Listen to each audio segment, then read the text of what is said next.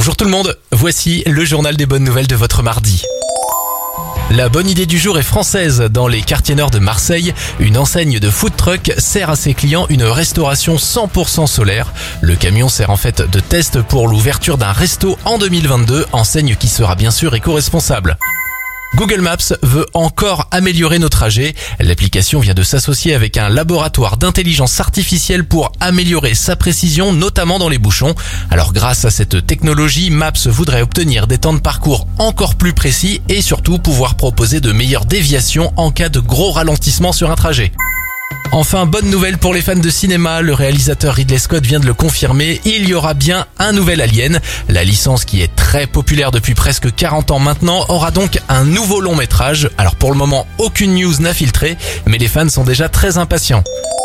C'était le journal des bonnes nouvelles, vous pouvez le réécouter maintenant sur notre application Radioscoop et notre site internet radioscoop.com.